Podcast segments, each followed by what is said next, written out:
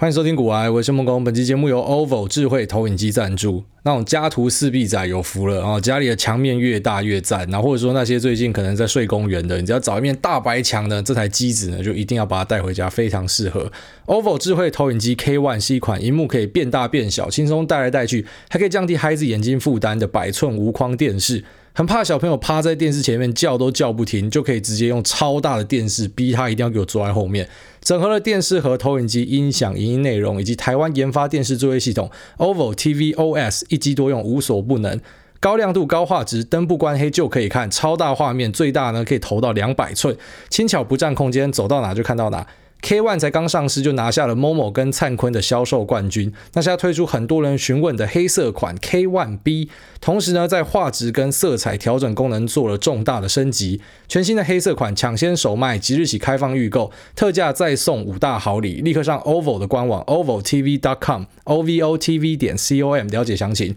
那结账的时候呢，你可以输入我们主委的优惠码 G O O A Y E K ONE，再折一千块。那这一台带回去之后呢，就可以跟约会对象说，你家就是电影院啊，比起邀人家说什么来我家里看兔子跟猫咪，真正的硬汉呢，都是直接跟人家讲说我家里有家庭剧院。那这边把折扣码跟链接提供给需要的朋友们，你可以在链接栏这边找到。好，那开头这边我们先跟大家看一下台积电的法说会啦。那其实我觉得法说会没有什么太多的重点跟亮点啊。其实台积电现在有点像是摊在世人的目光之前的。当然，台积电很早以前大家都讲它是护国神山的嘛。只是最近我必须得说，就跟我们几年前在做股票那个很大的差别。以前台积电大家就觉得说，我们知道它是很强的公司，可大家不想要买它，因为觉得台积电好慢哦。以前最常听到那种老股民就是讲台积电好慢，不然我自己我也觉得妈台积电好慢哦。可是呃，经过去年到今年呢，我相信已经没有人敢说台积。电很慢的，妈他们跟鬼一样。但因为它跟鬼一样了，然后那你知道，其实散户就是这样，大家讲嘛，三根大红 K，散户不请自来，然后散户自己却来了，所以现在很多人就对台积电感兴趣了嘛。那于是对台积电研究也更多了，然后不管是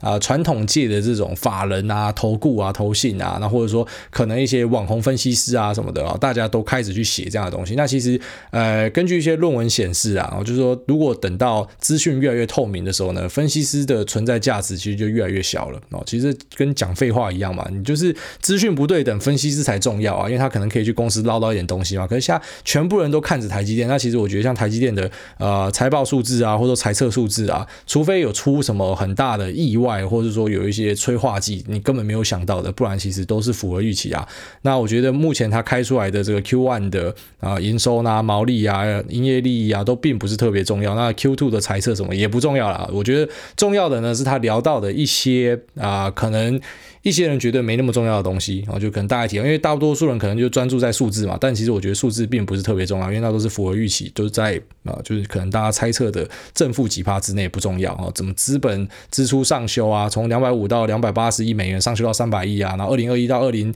二三可能要支出一千亿啊？什么大家都是知道的啦。啊，那我们要看的什么？像其中一点啊，就是我们上一期的 Q&A 有听众在问说，哎，缺水对台湾科技厂的影响哦？那很直觉就是干一定会影响啊，因为科技厂会用到很多水。嘛，哦，但是台积电出来跟大家讲了，当然他们可能是天生神力，或者说政府一定会加强，就是先救台积电啊，所以台积电直接跟大家讲说，他觉得这个呃缺水的状况呢，对他们其实不会造成什么太多实质性的影响，哦，这非常重要。他直接告诉你不会受到影响，你就相信他吧。然后就这样，已经已经没有什么好说的，就相信他就对了。那可能其他人会有缺水的影响，但台积电说不会就不会，然后他们就不会。那再来就是他有提到说，车用晶片呢，在 Q 三，然后魏哲家有提到这件事情，在 Q 三呢会减缓，就缺货的状况会减缓。那其实跟之前高通有提到说，全球的晶片缺货在 Q 三可能会减缓，就是不约而同有敲到啦。然后那这个我们之前有跟大家聊到过，那只是台积电再出来 confirm 这件事情，再跟大家确认这件事情呢，我觉得这是很有看点的。然后因为车用这一块。我在前面几期节目都跟大家提到说，我觉得台股接下来很重要的动能就是车用啊。那你就想说，诶，跟一年前的你说法好像有一点出入。你还记得吗？一年前我跟大家讲说，妈的，你买什么特斯拉供应链，直接买特斯拉、哦！所以大家可能想说，诶，我们买车车子相关的这个股票，不就直接买本体就好？其实还是没变啊、就是假设你特别看好哪一个车厂，你就直接买本体就对了。那更别提特斯拉，其实不是只有在造车子，它有软体啊，它有这个呃电网啊，它有充电站啊。其实特斯拉充电站，我必须得说自己当车主之后才知道说，干嘛特斯拉充电站超厉害的，它可以在呃各地布的这么广、哦，那它的系统整合的这么好，又这么的方方便，是。非常非常不容易的啊，所以比方说它的充电站之后授权给其他的啊、其他的车厂来使用的话呢，或许又是额外的收入啦。那再来，它有太阳能相关业务啊，那之后可能会在做保险啊什么，它是非常非常庞大的一家公司。所以当然，你看好特斯拉，你就直接买特斯拉，你不要买特斯拉概念股嘛，那就很奇怪嘛。而且那时候可能市面上的电动车就只有一家，就特斯拉特别的显眼，其他根本就是在碰风之类的。但是呢，事隔一年，其实很多事情已经改变了啊。其实，在投资里面，我们要适时的去修正自己，就不要怕认错啦。啊，那认错有时候也不是说你自己真的认错，就时代就变了，就改变了。当然，你想法就要跟着改变嘛。你不变，你就变成他妈化石了嘛。那现在跟啊，比方说一年前或者说更早之前的差别在哪？差别在于，其实本来市场里面电动车就是特斯拉一家在拓荒。那拓荒拓得很辛苦，一堆人在那边干掉他嘛，他讲，呃，那个什么电动车其实也是污染呐，哈，因为你就跟汽车内燃机一样啊，啊，你说什么油车污染，就电动车也是污染，只是你把污染移到电厂啊，不就很多人这样指控嘛，然后他们可能都完全忽略了这个，啊，即便有他妈一个文组的，我都知道说能源转换效率不一样嘛，你集中烧跟你他妈每台车都在烧，那一定是不一样嘛，啊，那对有很多人这样指控，那或者说什么啊，电动车可能会爆炸啊，或者说电动车太重啊，或者说什么呃，电动车的电池成本太高啊，一定比油车贵啊什么，但是呢，特斯拉就是一一的去跟大家证明了这些东西都是可以改善的，所以其实本来很多传统车厂他们也是在一个观望的角度啊，就很简单嘛，我去做这件事情，第一个我会打到我自己既有的产线，他妈的我们油车卖的下下叫，那我突然做电车，那我不就打自己嘛？这是第一点，然后再来就是你去开拓新市场，一定都会有这个开发的成本跟风险啊，所以把这个风险让特斯拉去做，然后发现可行之后呢，尬广跟上哦，中国电动车三傻，然后或者说像是啊传统大车厂 Volkswagen 啊，他推了一个 ID.4 啊，然后像是保时捷也推了一台。电动跑车嘛，那之后呢，你会看到越来越多，像宾士呢，最近就推了这 EQS 啊，那 EQS 很快就要上市了，所以大量的电动车会一直一直的出现。那也因为说这个电动车的转换哦，从现在开始会加速。那因为它本来市占没有很大，那现在会越来越快嘛。那加速的状况之下，大家就要去盯梢，说这个车用晶片缺货的状况就非常重要。因为如果缺货，其实就变成说你车子根本就没有办法出货啊。很多人可能听到这个。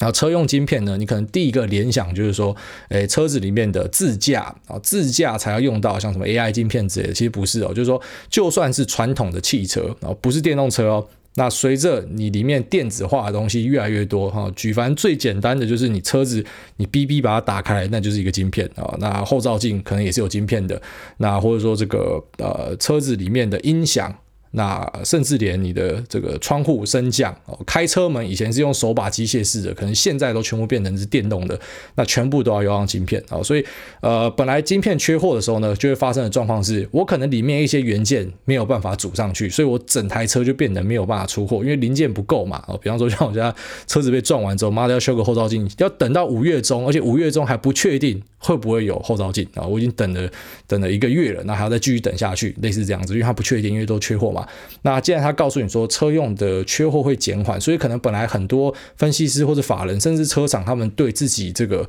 出货量。他就明明知道说现在景气是不错，可是他对于出货量很保守嘛，因为知道拉不到货，那这些东西可能都会改善。所以第一件事情就可以看说车子的出货量会上升，对于这些车厂的营收灌溉呢，一定就会加分。那再来就是整体的供应链啊，整体的供应链又整个活起来了。然后本来说没有办法出货，大家都没有办法赚钱，可是它可以出货了，那大家就继续拉货。所以呢，这个车用供应链大家可以注意。但是我必须得讲，因为台股目前的位阶来到一万七，那美股呢更别提，也是持续的在创新高啦。所以其实目前的状况又来到了很。尴尬的情境啊！大家有没有发现，其实我们节目从去年三月到现在，很多人都是 loop，一下非常乐观，然后一下子市场又崩，一下乐观又崩。其实市场到最后就是这样，一直循环，一直循环。然后现在我们又很明显的循环到了，就是所有估值都是偏高的一个状况啊！就是即便你知道，哎，这些股票你可能想要买啊，比方说像是德国的、美国市场的，或者台湾的啊，这些车用的 IDM 或车用的电子元件相关的，你想要买，你也知道他们成长很好，但是问题是现在都来到估值上缘啊，因为市场好嘛，所以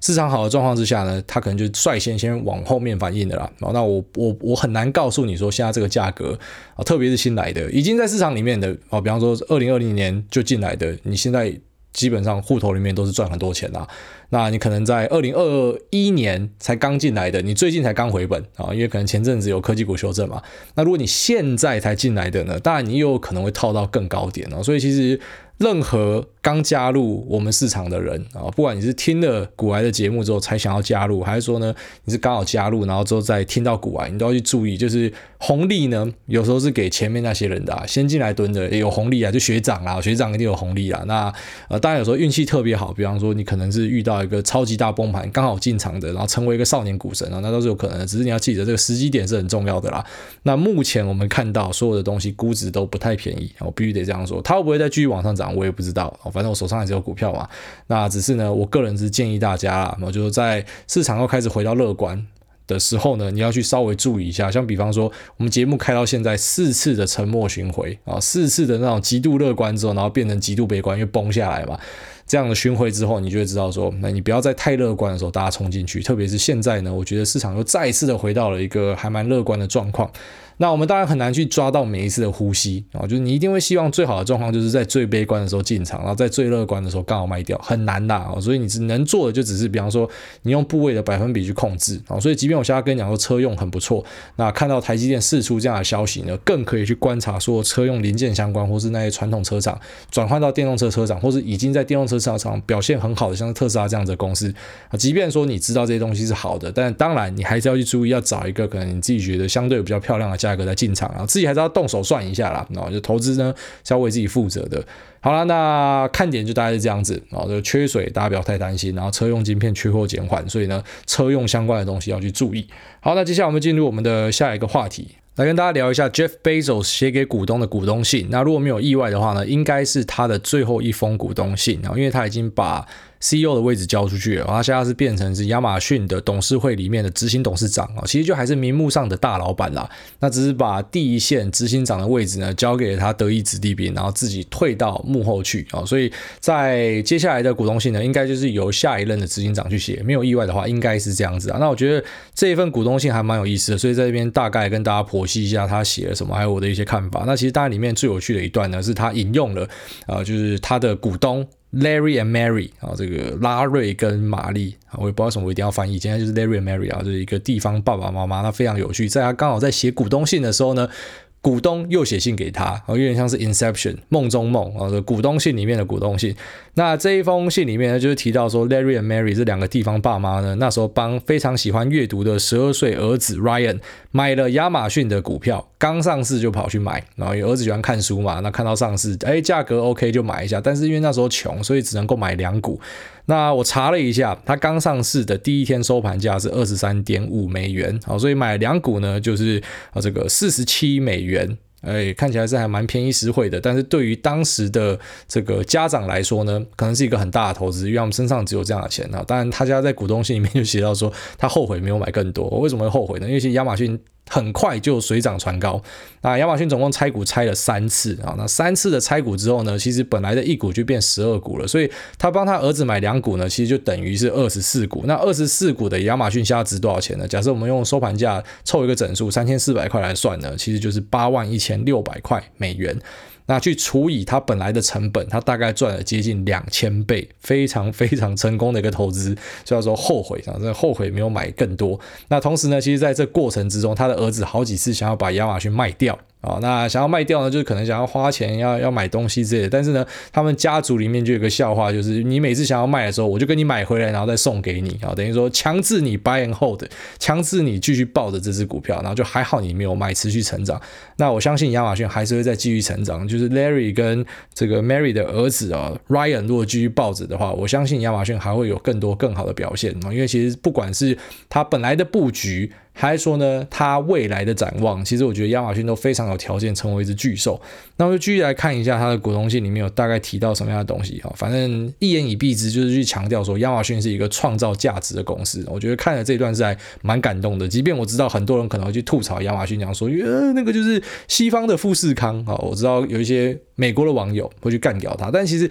他被干掉是很正常的啊。就像是他股东信里面有一段提到的，你知道亚马逊他最早最早在一九九七年发的一封股东信里面呢，他有跟他的股东去提到说，我们的员工有一百五十八个，那现在已经涨到六百一十四个，那使用者账户呢也有一百五十万了，哎，听起来很不错嘛，哎，六百多个员工，哎，然后会员有一百五十万，那听起来超赞的，对不对？然后那时候的股价是一点五美元，可是现在到了二零二零年呢，从本来的六百一十四个员工，已经变成了一百三十万个全球的员工，那会员从本来的一百五十万人呢，变成两亿的 Prime 会员。啊，那更别提他有跟一堆中小企业合作，所以已经变成一个超级庞大的巨兽。那这就有点像是一个很红的明星，一定有黑粉啊。任何一个人，假设他跟你讲说没有黑粉，很简单，你不够红啊。你够红，一定会有人讨厌你，因为那个基数已经很大了，里面的人已经很多了。所以当然，像亚马逊他自己在这个。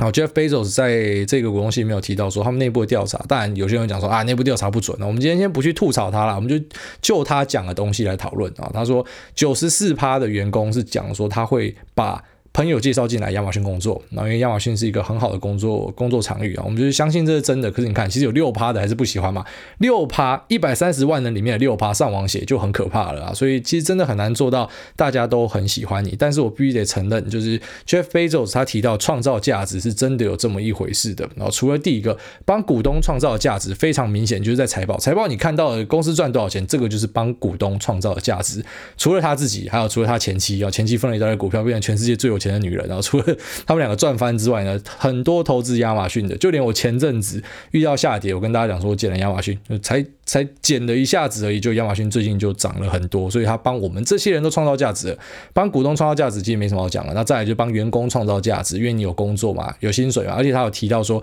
他当时帮大家把薪水往上拉的时候，其实是有促进周遭的工作环境，哦，就同一个劳动力市场中呢，大家的平均时薪增加了四点七趴，因为亚马逊调薪水。大家跟着调，所以它是帮你创造价值。那当然更别提，它会提供你一些员工福利，或者说一些医疗保险等等的。那再来最后呢，他提到一点非常有趣的，我觉得这是最有趣的地方，就是说他帮消费者们创造价值。好，那我们之前都有提到说，像人类的指数会持续的往上叠，为什么？因为我们人类的生产力会持续上升。那生产力上升呢，当然很多时候是来自于我们有新的工具，新的工具就让你有更多的时间，你可以去做更多创意发想的东西。那其实很多调查告诉你说，假设你把你的员工压死死的，要他每天一定要做一些啊，可能很固定例行性的工作，他可能就是没有时间去发挥他的创意，那其实对整体的生产力会下降的。所以说，亚马逊的价值在这边就浮现了啊！既然说大家有更多的时间，就有更多的生产力，时间就等于金钱嘛。所以在这一段股东信里面，他就跟你强调这一件事情：有二十八趴的购买会在三分钟内结束，有五十趴的购买会在十五分钟内结束。也就是说，你本来要跑去实体店面，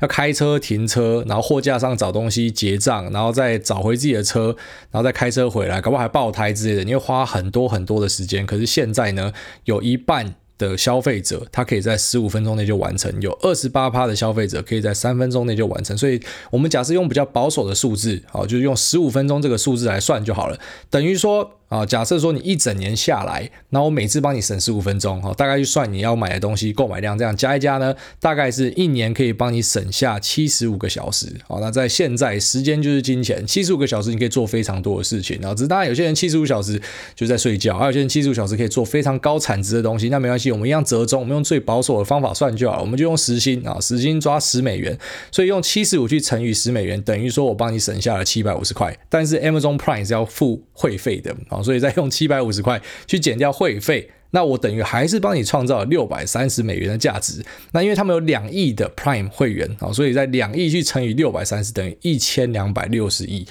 也就是说，他帮地球创造了这么多的价值啊，这不是只是帮他的会员，因为他的会员省下这样的时间呢，可以去做更多更有创造力的事情嘛。所以其实整个地球就额外的多出了这么多的价值，那更别提他的会员持续成长之类，所以。还蛮酷的一个说法啊，它确实是帮大家省下了很多的时间，那这就是创造价值的一个过程。那同时呢，他也提到说，像是 AWS 的客户，AWS 客户其实大多数都是以企业为主啦。那呃，用企业的角度来看呢，啊，这当然 AWS 的出现其实是帮大家省下超多的时间，不只是 AWS，还有像是 Google 就 GCP 嘛。那或者像是微软的 Azure，然后像这样的云端服务呢，其实它是帮很多的，特别是那种中小型带来了很大的福祉啊。怎么说呢？比方说像是以前你要开发一个软体，或者说你要做一个线上游戏好了，那你都会需要机房啊。那机房你就需要投入成本去投资它。那只是后来你这个游戏，比方说失败了，或者说你们要做了什么的，它就变成一个沉没成本，因为你东西花下去了，就像是你开一个餐厅，然后餐厅如果后来失败，你要去卖厨具，你要去卖里面的啊什么抽油烟机，干人家就用一个超垃圾价格跟你收啦，或者说人家顶浪的话，一定是用很垃圾价格跟你收，那成本花下去就花下去了。那只是现在呢，你可能可以用一个比较小的成本，你用租的，你租伺服器的方式，你就可以去拓展你要的服务。所以它在这部分，它也帮大家创造非常多的价值。那我觉得亚马逊的核心看点还是在这种 To B 相关的东西啊。然后虽然可能对它的理解，很多人是想说它是一个线上的买东西的网站，因为这是我们平常接触到的。但其实 To B，我相信才是真正的动能啊。所有的 SaaS，你要观察的都是 To B 的动能。就是赚企业钱还是比较赚啊，赚消费者的钱呢？你要拓市占，你要撒广告，你可能要给折扣啊。它是一个血海，我自己这样认为啦。所以呃，它蛮有趣的，就是说在企业这边，我是帮大家省钱，帮你创造价值。那在谈到消费者这块呢，他就转过来提说，我帮你省下时间，那时间也等于金钱，所以这就是写信的艺术啦，还蛮厉害的。然后再他有提到说，像员工有些人会有这个职业灾害啊，大部分是跟肌肉骨骼有关的，因为可能要搬货什什么的，是一个比较劳力密集的产业这样子。那他们就有一个 Working Well 计划来帮大家啊做一些可能是关于体力或者说健康安全管理部分的知识跟教学，那来帮大家避免这样的状况。那以及他们对于整个地球环境的一个 commitment 哦，就是他们他们怎么样的去呃要在二零二五年达到。使用全再生能源啊，本来是二零三零年才有办法达到，那现在往前拉五年，那到二零四零年呢，会做到净碳排放量是零啊，就是它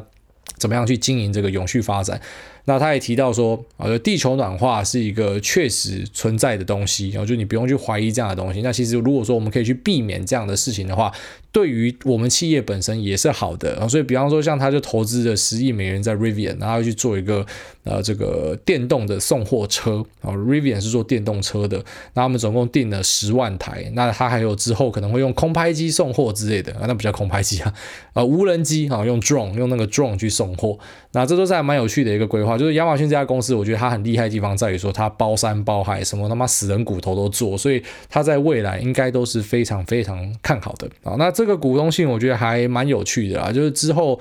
呃，应该有人会把它集结成册吧？我记得我好像已经有看过，只是呃，因为现在可能就是它的封笔之作，我在想啊，所以之后可能会有一些书会把它的呃股东性的精华集合在一起啊，这个我觉得蛮有兴趣，再把它拉到我们的书单里面。好，在这边分享给大家啦，我就觉得 Jeff Bezos 真的是一个非常非常厉害的人啊，即便可能呃你在 Reddit 或在 Twitter 上面又看到有些人讨厌他，哦，那是很正常的，你红就一定会被讨厌，就一定会有人要堵烂你。那更别提你不可能让大家喜欢你，就算你是九十九趴的五星好评，一趴的人要来干你，他照三餐去留言，看起来还是很大声哦。真的要讨厌你的人，他就是有办法讨厌你啊。所以，呃，你要知道，即即便你今天刚到 Jeff Bezos，或者说你你变成郭董，还是你变成什么样的名人，周杰伦什么啊，都还是有人会讨厌你啊。那，呃。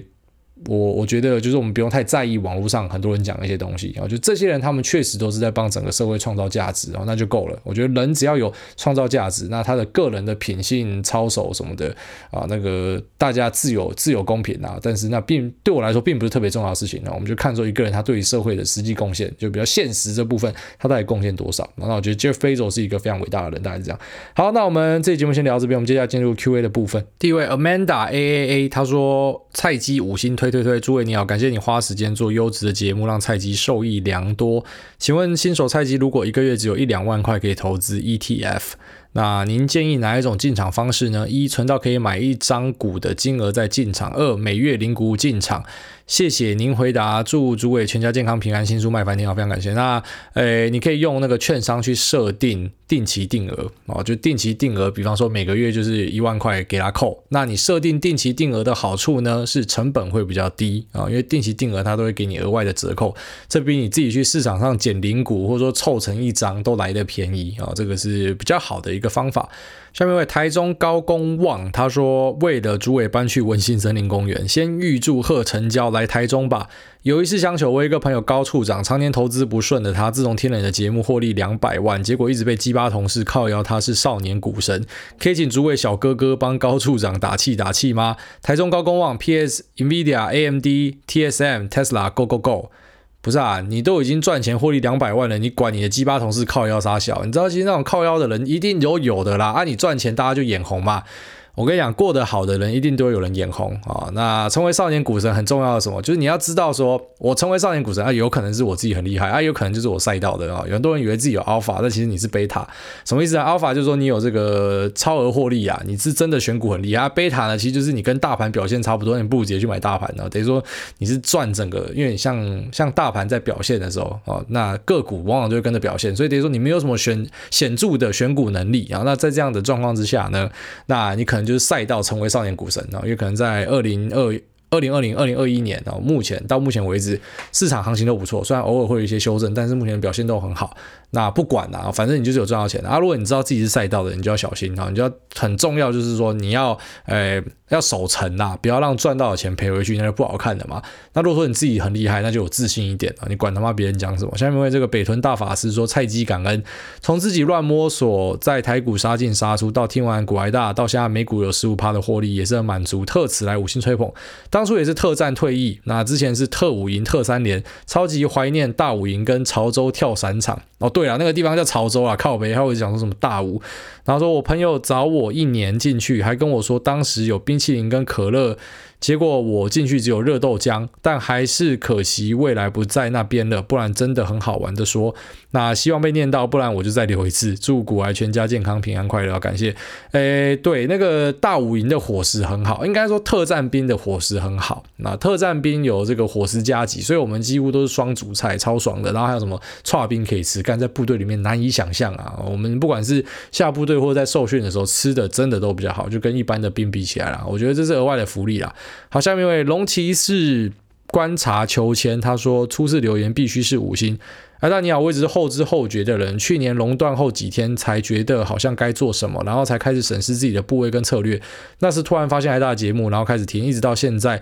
都是开车的时候很好的凉拌。之前的操作都是闲钱丢高股息的标的，然后不管它，直到去年熔断崩盘才认真开始来看待自己的部位。那刚出社会没几年，曾经看过台积六十几，所以当初很想下去捡，却没有勇气。这次依旧没有 guts 来付出行动。后来研究听了几集爱大的 podcast，加上偶然发现财报狗访问爱大那集，突然信心大增，勇敢进场。虽然有点慢，但是很好运，又把之前亏损的部位补进来。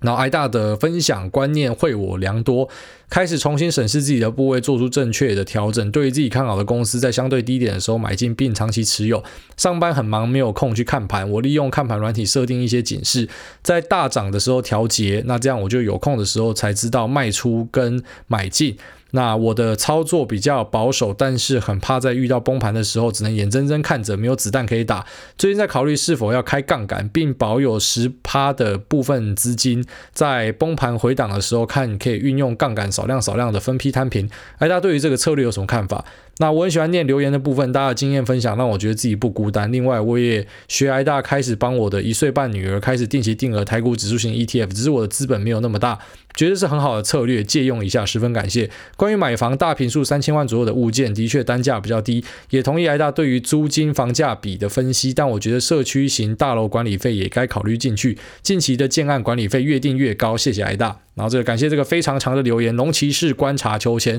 那祝你的女儿健康快乐长大。那对于你说这个杠杆部位呢，我建议是不要啦。啊，就是我我给大家的建议还是不要杠杆。那我忘记我在节目里面我提到说，为什么我一直劝大家不要杠杆，因为。呃，坦白讲，我自己是杠杆一路上来的啊。那有人说妈，你自己用杠杆，就大家不用杠杆。呃，我告诉你，因为你就是穷，你穷的时候你就会激进啊，穷的时候操作就会很凶，因为你想说妈，大不了回去打工啊。可是，比方说你从几十万变百万，然后再到千万的过程之中，你会慢慢的去啊，你会去注意到说你要去守城嘛。啊，就是我已经变成百万千万了，那我干嘛还要去拼个你死我活？因为你知道去开杠杆，它风险是超大的。那我觉得那个前几天我看定锚的啊，就是定锚是一个在台股写报告的一个帅哥啦，非常厉害这样。那诶，他有发一篇动态，我觉得很有趣，我就把它分享到我的这个现实动态上面了。他就提到说，因为他以前是研究员啊，那他讲说，自从那个融化的爆炸案之后，就一家公司叫融化，然后呢，他就知道说，其实。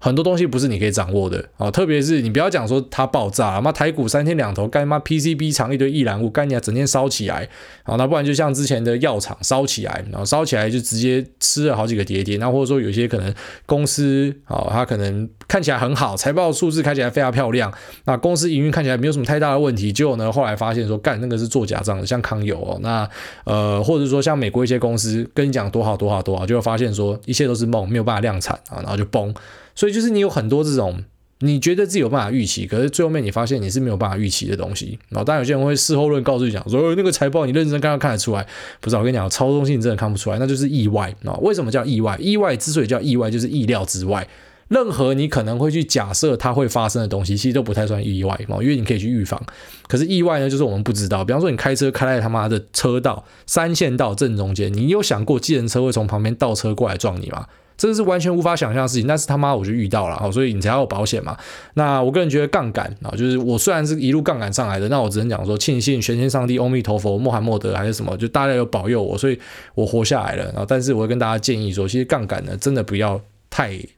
呃，怎么讲？不要太常去使用了。那就是如果你去使用杠杆的话呢，那你也要做好很好的这个杠杆的部位控制。然后，比方说像我自己会在节目有时候跟大家讲去杠杆。啊，虽然有时候我自己去杠杆的时间点也不一定抓得很准啊，这个是很常见的，就是真的没有人可以去预测到行情嘛。发现自己觉得不对，你就要去杠杆。但有时候你要注意哦，那杠杆是不一定你跑得掉。比方说像美股有时候直接一天给你杀二十趴，没有理由啊。那像 QuantumScape 直接他妈直接大杀十几趴。而且他被杀的理由，我觉得他妈超莫名其妙的哈，就是说我们本来就知道固态电池是梦，它是一场梦，它可能要到二零二六、二七、二八才有办法会变成有办法去量产，甚至可能到那时候都没有办法量产啊。但是至少这个梦，它背后是有谁支持？是有 Bill Gates 啊，是有这个啊 Stanford University，然后是有啊像是那个叫什么索罗斯啊。这个非常有名的金融巨鳄，他哎，他们都有投资这样的东西，你觉得他们智障吗？他们一定有滴滴啊，他们一定有了解啊。可是哎，一个做空机构出来写一个报告，而且这做空机构，我觉得算杂牌空军啊，妈，这是过往才写过四个报告而已，那写的四个公司也还没有倒掉啊。然后那他现在写一个 Quantum Scap 的的一个做空报告，妈，直接一天就跌掉十二趴。你如果是杠杆两倍，你就是二十四趴，那你就会遭逢断头之类的。所以呃，杠杆你就会加大你的风险，当然获利也会加大啊，只是。因为你讲到你有女儿啦，有小孩之后就尽量不要这样做，然后花多一点时间来跟你聊一下。因为我自己觉得，像我自己，你知道我之前会想一件事情，我最近就在思考这件事情，房贷嘛，房贷但贷越长越好啊，那钱不要还最好啊。可是突然就在想说，诶，如果我今天挂掉怎么办？哦，当然你可以去弄一个什么房贷寿险啊，还是说你就存一点钱给小孩子。可是我就突然想说，你知道我们之前都会想说钱。利率越低啊，利率越低就是妈借包对了，因为我可以在市场里面滚钱之类的。但是现在突然就有一点想法说，哎，其实有时候把房贷先还掉，好像也没什么不好。哦，虽然听起来好像有点笨，哎，钱便宜你干嘛不用？因为以前我都会这样讲嘛，资金便宜你干嘛还钱？可是有小孩就觉得，哎。我先还掉，把杠杆去掉一点，好像也不错哦。我只能说那个 观念，我我自己也发现这些有趣的变化，就是干嘛当老爸之后，很多东西慢慢的在改变，然后发现之前的自己真的是很很冲啊，然后很赶啊什么的啊，就像最早期的自己妈杠杆开爆了，大不了就回去工作了。可现在怎么可能？现在你哎，现在不是回去工作这么简单呢啊？所以呃，我建议你就是说，你你现在的操作节奏很好，你就维持就好啊。你你你没有必要去用杠杆来加大，因为你想说啊。我现在可能效效果不错，我杠杆加下去，我效果就是加倍嘛啊！但是有时候不是这样哦，因为你杠杆加下去，波动也会加倍，回档的时候它的波动也会加倍。你可能本来回档十趴觉得可以接受，心理上可以接受，可是你杠下去回档，它就会变成二十趴甚至三十趴，那当下你可能就没有办法接受了哦。所以呃，我建议你就算真的要一点点啊，就是有点像是把把脚放在那个游泳池里面，然后一点点一点点，你就慢慢试水温，你不要一直下去啊。特别是有女儿哈，那自己要小心。那下面为这个。阿奇一五九四五六，他说感恩主委，赞叹主委，终于把古癌听完了，感谢主委，祝福主委 Lisa 还有 Choco 平安快乐，期待主委的书赶快到。虽然听完还是在存钱，听完更不敢轻易尝试进场。虽然开悟很久了，但是一直都是静观其变。从台积电两百多蹲到现在六百多，一直都没有买。想问主委，除了睡觉重要这本，还有推荐哪本书？再次感谢主委。哎，我的书就有在书单里面，然后书单你可以从那个 Facebook 或者 Telegram。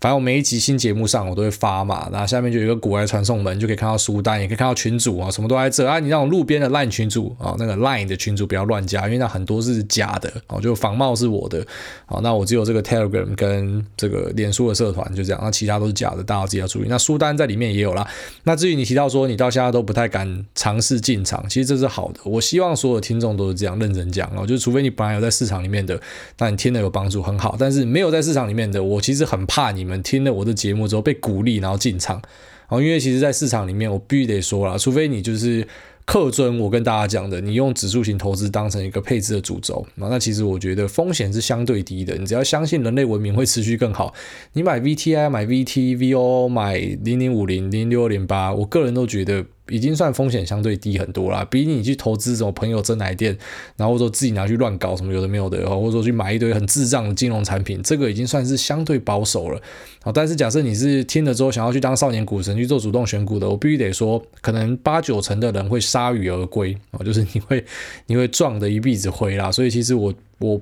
嗯，有时候听到这样子的故事也会难过，你知道吗？哎，哪个菜逼吧听了我们的节目之后，想要去做股票，然后还赔了他妈一屁股，我就只能说，我希望你听，你要听完全部，你要认真听。我一直都跟大家劝告，你用指数型 ETF 进场，因为我就知道大多数人其实是不太能做这件事情的。好，比方说你从两百一直冷。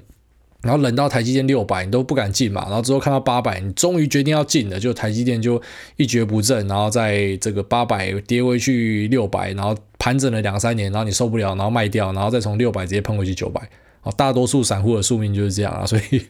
嗯，没关系，你就慢慢看的，我不急啊。好，下面一位这个呃 G Point 哦 G 点，他说祝 YOY 持续成长。那约去年开始听，听了一阵子，也把之前补完了。本身是金融背景，但是一直没有正式进入股市，直到去年六月，很多很不错的观念，分散投资、分批投入，portfolio 专注较多的比例。那以长期布局基本面为主，都很中肯又实用。感谢无私分享。第一次 podcast 留言，但是一直很想说一件事：Y O Y 是 year over year，就是分子分母的意思。那英文分数的说法，刚好听到这一集又提了一次，想跟大提一下。对，我知道，我知道 year year over year 啊，那。哎，对啊，那我 year on year 在哪听到的？应该是法人报告看到的。我知道有两种说法，year on year 跟 year over year 哦。那 OK，好，感谢你指正。其实很多东西其实都是听众指正我之后，我就把它改进了。比方说，我之前都念 NVIDIA，NVIDIA，后来两个讲 NVIDIA 哦，NVIDIA，year over year，OK，好，以后就念 year over year，听你的。